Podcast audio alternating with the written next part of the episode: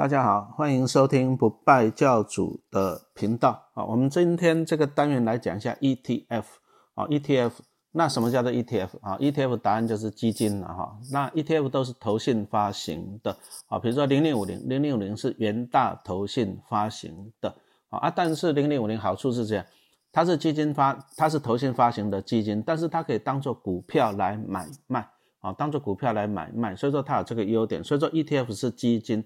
啊，但是它是可以当做股票来买卖的基金。好，那在一月的时候，一月的时候有一家那个媒体来采访我，问了我一些 ETF 的问题，哈，问了一些 ETF 的问题。那我觉得，哎，也可以来这边跟大家分享一下。所以，我们首先来看一下，啊，他问了哪些问题？啊，第一个，他问说，ETF 为什么适合年轻人投资？哈，ETF 为什么适合年轻人投资？好，那讲到这里，我们就要先讲一下什么叫做投资。啊，什么叫做投资？首先，比如说你要先看到一个产业，我们拿台积电做一个例子好了，对不对？你要先研究产业呀，啊，台积电是属于半导体，那半导体上游什么 IC 设计，那再来中游就是台积电，台积电这一种什么晶圆代工的，那下游下游还有什么东西啊？IC 的封测。那首先你要了解这个产业了。那啊，二零二零年开始，这个半导体这个产业，你从那个费城半导体指数你可以看得到，就是一路上涨。啊，那为什么呢？第一个就是科技在成长嘛，啊，第二个就是宅经济嘛，啊，宅经济就催生那个五 G 的需求啊，比如说笔电啊、平板啊、网络啊，还有电动车、自驾车啊、机器人什么的。那这些科技在进步，都需要一个东西叫做 IC 啊。那所以说，我是觉得啊，半导体这个产业就这样一直强强滚哈。所以说，第一个我刚刚讲的，你要研究股票，你要首先要能够研究产业这个能力啊。那你研究好了产业以后，你再来从产业里面挑公司啊。啊，就像我刚刚讲的，上游啊，上游 IC 设计，IC 设计有哪些公司？联发科、联咏啊，哈，陈老师有联咏这只股票，啊，有联咏这只股票，啊，再来的中游，中游是 IC 制造，IC 制造又有什么？台积电、联电，还有世界先进，啊，那陈老师过去二十几年来，我只有买台积电，其他两只我都没有买，啊，事实证明，哎，还还不错了哈，还算买对了。所以说，我们今天讲到说，你要研究公司个股，你必须要怎样？要有能力去研究产业，哎，从产业里面再找出好公司，哈，所以说这个这个我相信呢，对一般上班族啊有点困难了。为什么有点困难？那比如说我们刚刚讲到说，台积电，台积电以前那边讲说技术什么二十纳二十微米啊，微米，那微米又什么意思？那现在讲到的啊，比如说五纳米、三纳米，纳米又是什么东西啊？我相信对一般的投资人，你可能啊，你可能哦不容易搞得懂，为什么？一个 IC 里面很多元件啊，电晶体呀、电容、电感啊，这些零件都需要中间需要导线啊，需要导线来连接传输讯号。那我们讲的微米、讲的纳米，指的就是那个导线的直径啊。当然，线的直径越小的话，就是同一个 IC 可以塞进更多的元件了哈。讲的这样子，好，那现在讲到这个重点，就是说，那如果一般投资人啊，可是我就没办法理解这些东西，那怎么办啊？那你就买 ETF 就好了嘛，买 ETF 啊。比如说，我们举个例子来讲。啊，举个例子来讲啊，拿零零八八一这支 ETF 做例子啊，零零八八一国泰五 G Plus 啊，首先大家我相信二零二一年开始，我相信五 G 这个产业也是不错。那五 G 这个产业不错，那产业五 G 产业一定会从硬体先开始做嘛，对不对？啊，五 G 啊，五 G 这种东西，五产业其实产业你要了解，就是说我拿高速公路做一个例子好了，对不对？那网路啊，网路就像高速公路，高速公路你在一开始你是不是要先盖高速公路？那高速公路这个硬体端哈，硬体端就是水泥呀、啊土建呐，对不对？钢铁啊，哎，这个会先开始。那等到这个硬体端做好以后，将来的什么东西呢？旁边的什么商城啊、旅馆呐，这个服务端，啊，这个服务端才会开始受惠。同样的，五 G 也是一样，啊，五 G 这个基地台这个硬体端会先做啊，到最后呢，那个运用端，比如说像脸书啊、像苹果啊、像 Google 啊，啊，才会受惠。好，所以说这是一个产业的。上中下游的概念，对不对？那第一个，我们刚刚讲到五 G 这个产业觉得不错啊。接着你要从 ETF 里面去挑，那怎么去挑 ETF？很简单，你先看它的成分股嘛，对不对？好，那我们刚刚讲到五 G Plus 这一支哈，零零八八一啊，纯属举例啊，不代表推荐，纯属举例不代表推荐。那这一支 ETF 我们就这样子讲了，它最大的成分股是谁啊？台湾之光呢？台积电啊，台积电它就占了三十趴，啊，第二大成分股就是红海。啊，红海大概占了十三趴，啊，接着接着联发科，啊，联发科也大概也占了多少趴？联发科大概也占了十三趴左右，啊，你这个上国泰投信的网站，你就可以看得到了，对不对？啊，台积电，属于 IC 的制造，联发科属于上游，就是 IC 的设计。那红海呢？红海最近比较热的题材就是红海，它跨入，想要跨入怎样电动车的啊？其实像像 Apple，Apple 它自己要做电动车嘛，对不对？那 Apple，Apple 要做电动车，那重点来了，Apple 它的产能在哪里？产能它没有工厂啊，对不对？啊，所以说你看 iPhone，iPhone 它大卖什么时候大卖？也是红海它进去代工啊，所以说红海它就结合那个什么玉龙啊，啊，然后它要进入这个什么汽车这种代工的领域啊，红海结合这一些日啊一些 China 的一些。啊，电动车大厂，未来汽车啊，比亚迪之类的，它要去练功练技术哈。所以说个人呢，纯属个人啊，我觉得红海长期来讲看起来也还不错哦。就是说他如果说能够攀上这个全世界这电动车，因为红海它在全世界有工厂嘛。啊，你如果说苹果这个汽车它设计出来要大量生产，还是得靠红海啊。但是这是讲的是一个长期的趋势。好，啊，你如果说你看好这个长期的五 G 的趋势。对不对？好，啊，你只要买这种什么 ETF 就好了，买 ETF 好处，啊，你不用研究个股了嘛，对不对？好，那至于要怎么投资，我们后面要跟大家介绍。好，那再来，他又问到一个问题了，那对于年轻人，啊，您推荐哪几档 ETF？年轻人啊，我自己也年轻过，啊，我也曾经当过，哎，一个月薪水三万块，还要养家养小孩的啊，年轻人我也当过啊，小资主我也当过，对不对？年轻人的普遍的特点就是这样，就是穷了，就这么简单，就是穷。哦，因为我自己年轻也有经历过，就是要存几个月啊，每个月就存几千块啊，存几个月才能够买得起一张股票嘛，是不是？啊，老师也当过穷人哈，所以说针对年轻人，您推荐几档 ETF？那不用，就很简单了，就挑便宜的啊，给你推荐便宜的，就是说像我们刚刚讲的零零八八一啊，零零八八一它是在二零二零年的十二月推出的，十二月推出啊，在的。哦，在到二零二一年一月的时候，我看它股价已经上十七块了，还涨了两块，也是涨了一些的啊。不过还算相对便宜的，为什么？就算十七块来讲，一张股票也才一万七。好，按你如果说去跑去买零零五零，零零五零一张股票要十三万多，对不对？那小资主可能要一年才买得起一张。所以说，我会给你推荐就是这些比较物美价廉的啊 ETF，就像我刚刚讲的八八一，哦，它是怎样锁定这个五 G Plus 硬体的题材啊？全部的成分股都是台湾的公司。而且它的股价才十七块，哎，相对的便宜哈，相对的便宜哈，所以说这个可以考虑啊。再来就是说，哎，大概在啊一月十九号开始募集一个中信中信投信的中国高股息啊，它的代号零零八八二啊，目前还没有上市，十九号啊才会开始募。好，那零零八八二来讲，它就是锁定就是中国在香港挂牌的一些高股息的企业。好，那过去几年了，过去三年平均大概有七趴多。啊，七八多讲出来很迷人了哈。什么叫迷人？你如果说有七点二趴来讲哈，按照七二法则啊，你七二法则什么意思？你就七，比如说你的报酬率是七点二趴，你把七十二，七二法则就七十二嘛，你把七十二除以七点二，你得到的就是十，什么意思呢？意思是说，你如果说比如说你投进一百万，按买那个报酬率是啊，折利率是七点二趴的，按你只要投入十年啊，你只要投资十年，就是你一百万放着零股息再买回去这样。持续十年，你就变成两百万了。这个指的是七二法则哈。那这个就讲的就是中国高股息哈。那不然你也可以买台湾的一些高股息的哈。啊，零零五六也是有点贵的，因为你是小资族嘛，一张三万块可能买不大起，没关系，你可以买那个所谓的零零八七八啊，零零八七八，它其实它的指数它的报酬率，我看它指数的报酬率其实也跟零零五六也差不多哦啊。但是零零八七八是在二零二零年七月推出的哈。刚推出的第一年配息都不稳定了，这个没办法，新的东西就是这样。它大概在今年的四月以后，配息才会稳定哈。所以说这里先跟大家预告一下，哦啊，所以说我们刚刚跟年轻人讲的啊，讲的就是说，你要买进 ETF，我就建议你买这些啊，就是刚上市的啊，分散到几十只成分股，而且是圆形的，就是说他有真的去买进这些成分股的股票啊。啊，零零八八一，零零八八一，我们可能我们是看中它的什么成长性啊，比如像台积电呐，哈，比如说像。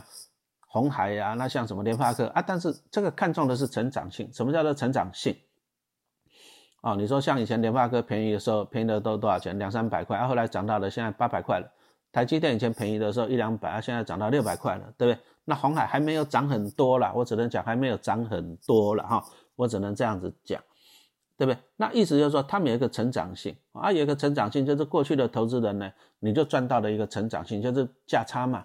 啊就是价差嘛，对不对啊？但是它配的息比较不多啊，台积电配息不多嘛，对不对？大家都知道的。那像那个联发科配的也不多啊，红海也是配的也是大概就五趴左右了哦，所以说这些有成长性的 ETF 来讲，它的一个普遍的缺点就是殖利率不高啊，殖利率不高。所以说我们是建议你再去搭配一个高股息的啊，就是说你有一半这种啊，有可能有成长性的。我们刚刚讲的，就像像八八一这一种啊，其实像什么零零八五零啊、零零六九二啊啊，这些其实的概念也差不多。这几只股票 ETF 是推荐的哈。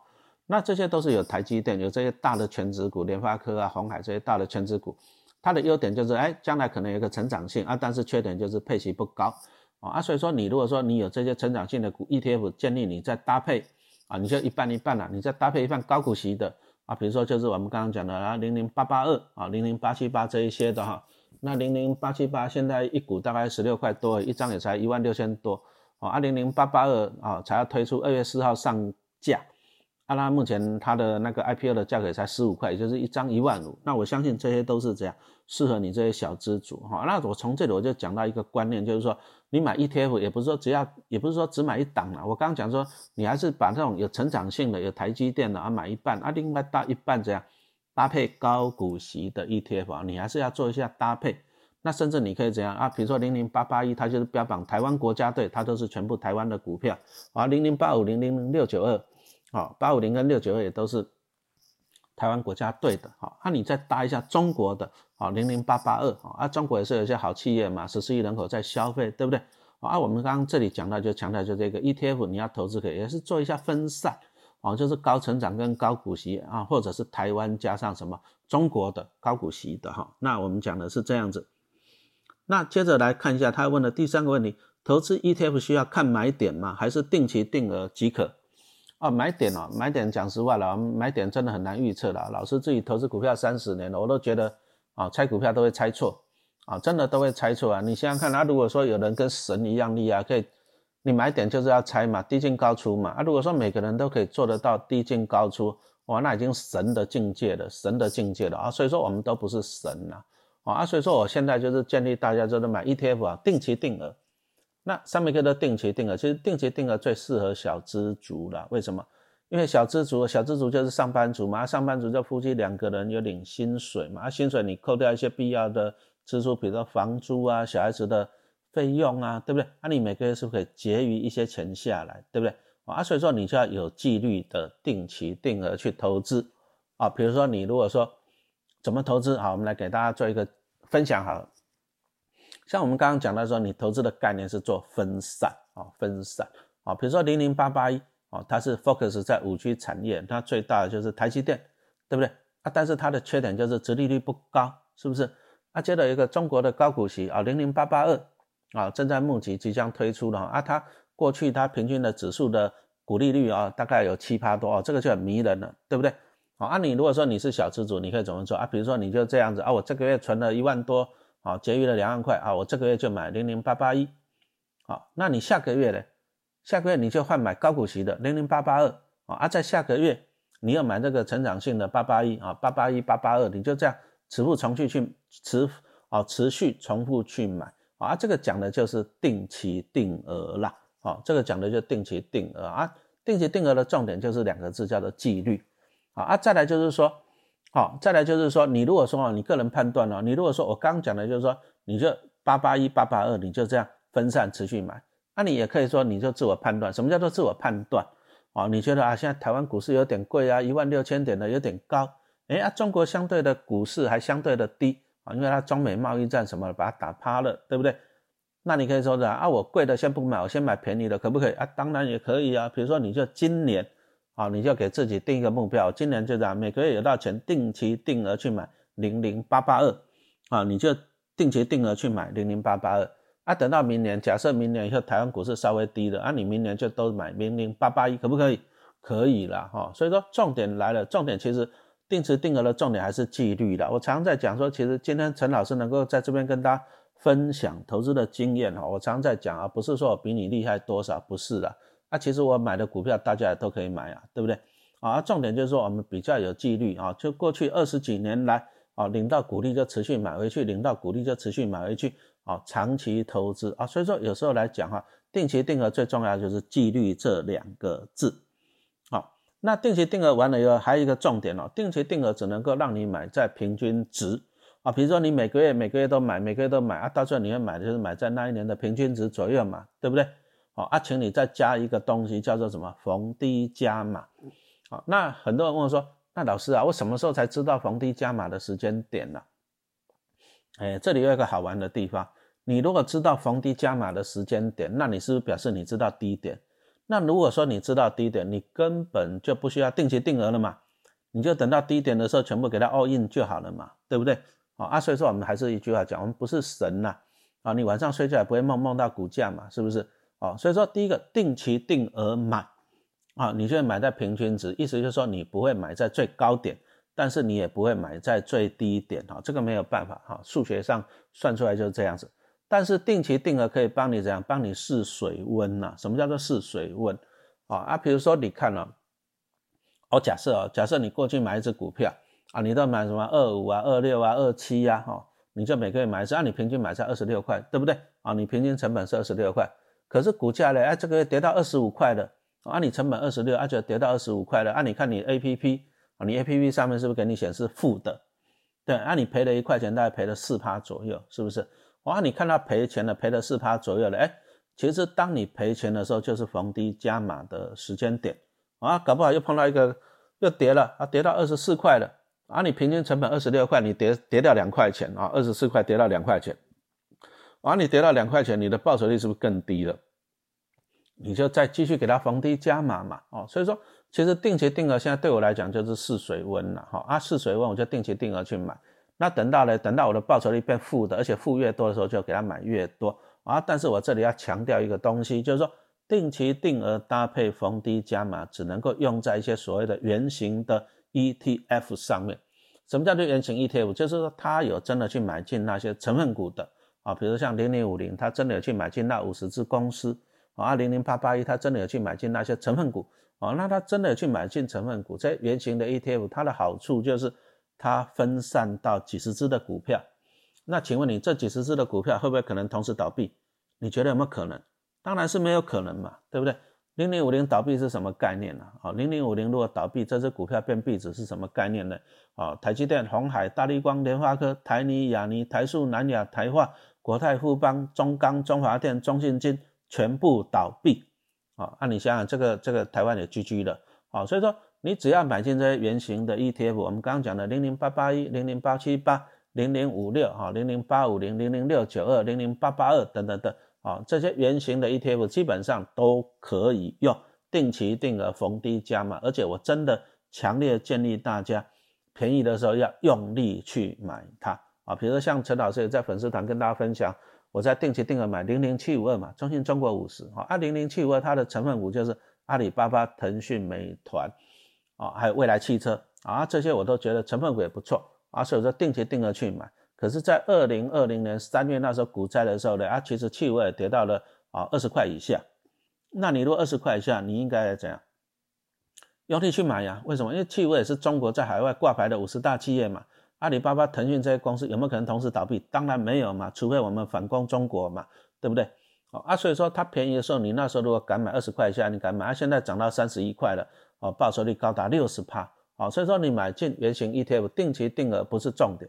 重点是在股灾的时候，重点是在你赔钱的时候，你要用力去怎样哦？去逢低加码，哈，这个才是会重要的哈。那再来，ETF 也有分区域跟国家，当然呢，ETF 有来分产业的哦。我们刚刚讲到，比如说八七八啊，它强调就是 ESG，它也有强调高股息的，像什么零零五六啊、零零昂七一三嘛，高息低波嘛，对不对？好，所以说 ETF 它有主席主题的，好。它有分主题，比如说五 G Plus 啊，零零八八一这个是强调在五 G 的硬体的啊啊，它有分主题，也有分区域呀啊，比如说我们刚刚讲的那些台湾国家队都是在台湾这个区域的嘛哦，二零零七五二零零八八二啊，这个是 China 的啊，这个是中国的，那有没有美国的？当然也有啊，零零六六八国泰道琼嘛，零零六四六哦，元大 S M P 五百零零八三零哈，费城半导体的哈，这个也是有分国家的。那其实，在台湾呢，你会发现台湾股市这个就是一个优点啊。你在台湾，你就可以买到的，台湾你可以买到 China，也可以买到美国的股票嘛。啊，只是的，只是我们要想一下嘛，想一下就是台湾股市，请问你一万六千点跟过去三十年比，是不是在相对高点？好像是哦。好，那美国道琼斯在三万一千点，跟过去三十年比，是不是也是在相对低点？好像是哦。那既然这个股市在历史高点了，我们要不要稍微小心一点呢？居高思维一下，好像是哦。啊，所以说陈老师你就发现，啊，我去买零零七五二，买零零八八二，买 China 的，为什么？因为它相对在低点嘛，哈。所以说你的资金就是这样子啊，我就看哪个区域啊比较便宜，我就去买那个区域。啊，其实 ETF 的概念都一样，它都是分散到几十只成分股，啊，所以说我只是去挑一个相对便宜的国家，哈，去买。啊，其实我也不是全部转过去了。我大部分呢还是台湾的啊，因为我投资股台湾股市三十年，我大部分都还是台湾的啊。我只是利用我在台湾股市赚到的钱，我分散去买买海外的，买中国的啊。你要买中国的，买零零七五二、零零八八二就可以了。所以说你从这里要看到老师一个概念了，我是利用台湾股市赚到的钱，然后拿去养中国的嘛，对不对？那等到我中国也把它养大了以后，搞不好美国也下来，我再利用台湾跟中国股市赚到的钱。拿去养美国了，可不可以？当然是可以啊。那这样子我就可以怎样？可以有全世界的好公司来养我了嘛，对不对？好啊，所以说我们刚刚讲到 ETF 可以分国家跟区域，好啊，当然你也是做配置啊。老师的配置很简单的哈，就是什么？立足台湾啊，胸怀大中华，放眼全世界啊。再来就是这样的，看哪边便宜就往哪边钻就对了哈。那再来哈，最后一个问题哦，ETF 哪些 ETF 不能够碰？为虾米？啊，注意哦，老师刚刚讲的那些股票，那些 ETF 都是圆形的啊，比如说零零五六啊，零零八五零啊，零零五零零零六九二，零零七五二啊，零零八八一，零零八七八，零零八八二啊，这些是属于圆形的 ETF。圆形的就是它有去买进那些成分股，好，啊，买进成分股，所以说你买进一只圆形的 ETF，就等于你同时持有几十只成分股，那这个你就给它长期投资就对了。啊，长期投资定期定额逢低加码就对了，因为你买进一只 E ETF 圆形的 ETF，就是有几十只成分股来帮你赚钱。这个只要定期定额，便宜多买，便宜用力买，便宜用用用用力买就对了。啊，但是有些 ETF 啊，它是披着什么？披着羊皮的狼要小心了哈。比如说就是什么正二跟反一的啊，那正二跟反一它都是这样持有期货。哦，那期货这些东西，期货它就不会有配息哦，啊，而且期货，期货这个东西说，它每个月都需要转仓啊，比如说远期跟近期都要转仓，转仓都要有成本。然后我曾经问过啊一些业内的，他是跟我讲说，他像那原油的 ETF 啊，它光转仓啊，它每年就要吃掉大概十二趴的成本，意思就是说你抱着不动一年你就少掉十二趴了，因为它一直转仓嘛，就把你的钱吃掉了哈，所以说。这些正二跟反向型的 ETF，老师的建议很简单，第一个就是说，不懂你就不要碰，不懂你就不要碰。好，阿里如果一定要碰，请你做好资金配置，什么意思？比如说你有一百万的资金，那你就要给自己设定啊，就是说我打死我最多只能投入二十趴，二十趴赔光就算了，对不对？啊，你不要二十趴赔光，你要三十趴、四十趴下去，那你如果这样不懂的，你就不要碰。好，啊，你如果说你投入二十趴的资金，你要给自己设定哦，设定什么？赚到要停利，赔钱要停损。好，赚到要停利，赔钱要停损，不要赌身家。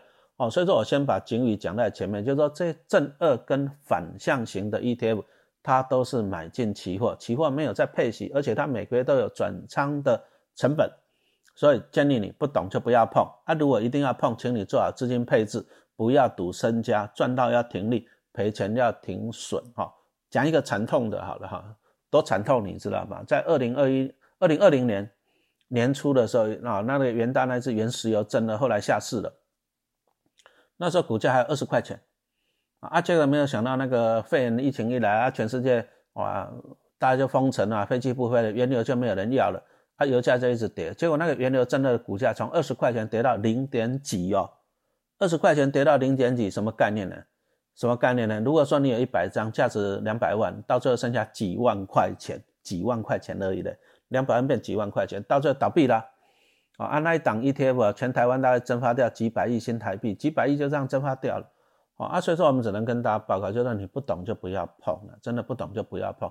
啊，为什么投资人会损失那么惨重啊？啊，他从二十块跌到十块，啊，投资人就讲啊，不愿意认赔嘛。赔掉一半那种啊，比如说你两百万赔掉剩你一百万的时候，你那时候要跑还来得及啊。可是啊，算了啦，不要看就好了，不理他就好了。长期投资了，哦，长期投资了，啊，结果没有想到这个肺炎疫情，全世界是几十年才看一次的，一搞下来就半价，剩下就这样啊，从二十块剩下十块钱，剩下几块，剩下零点几啊，所以说很多投资人就是啊赔钱怎么赔钱啊，假装看不见，手中有股票，心中无股价，长期投资总有一天会回来。报告一下哈，圆形的 ETF 可以，这种买进期货的 ETF 绝对绝对打死不能这么做。啊，原油真的就是一个很惨痛的例子哈。啊，大家就抱着不理他，抱着不理他，就天天都便宜，从二十几块跌到零点几块，啊，到最后就然后就赔光光了哈。所以说这一种好 ETF 就是买进期货，就是正二跟反一的 ETF。老师只有一个建议，不懂就不要碰啊，你千万不要高估自己的能力，千万不要高估自己的能力，不懂就不要碰啊。你如果一定要碰，一定要做好资金配置，不要买太多啊。啊，再来就是做好停利跟停损，不要赌身家。哦，所以说从这里我们来跟大家分享一下，就是说买进 ETF 其实对年轻人来讲是一个很好的选择了。为什么呢？因为你没有时间去研究那么多的公司嘛。台湾股票接近两千只呢，那还有是一些什么产业，半导体产业也不是每个人都能够理解的嘛，对不对？哦啊，所以说你只要呢，你只要从大方向去判断啊，比如说你如果说觉得，哎，我觉得半导体不错啊，台积电啊，联发科啊，联咏这些不错，那你就去找成分股里。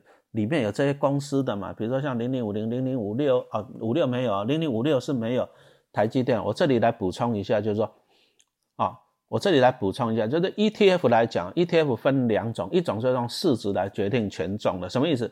就是它就挑市值最大的公司。啊，另外一种就是用殖利率啊，殖利率来来挑成分股。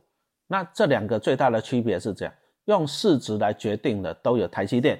啊，你说像零零五零里面大概有五十八是台积电，零零六九二有四十几趴是台积电，好，二零零八五零跟零零八八一大概有三十趴是台积电，啊基本上你只要看到这种有台积电的，它都是用市值来决定权重的，啊用市值来决定权重这个缺点，缺点是什么？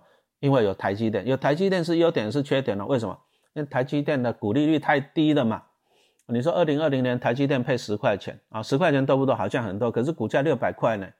那你十块钱除以六百块，才一点七趴，一点六趴呢。所以说，只要是有台积电的 ETF，它的股利率都不高啊。啊，所以说你如果说想要领股利了，你就要去选择所谓的高股息的 ETF。但是高股息的 ETF 的缺点就是没有台积电，因为台积电只要进来就会拉低它的怎样，拉低它的股利率了嘛，对不对？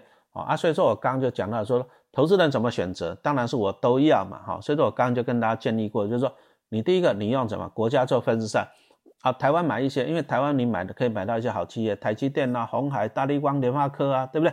啊，这个零零八八一啊，但是呢，台湾现在股市在高点了，股利在低点，啊，就是股票的值率在低点，所以说我们跑去买 China 的零零八八二啊，它的股利就在高点了。那你从这你就看到一个搭配，就是我台湾也有，中国也有，然后呢？然后怎样呢？然后我又一个高成长的台积电，又一个高股息的啊，这就是一个 ETF 的搭配。那重点来了，重点就是我刚刚讲的这些都是讲圆形的 ETF。那圆形的 ETF 来讲哈，其实年轻人你也不用懂太多了，定期定额去买它。比如说什么叫做不用懂太多啊？我觉得五 G 这个产业不错，我觉得台积电、红海、大力光不错啊啊，刚好零零八八亿里面有这些成分股，对不对？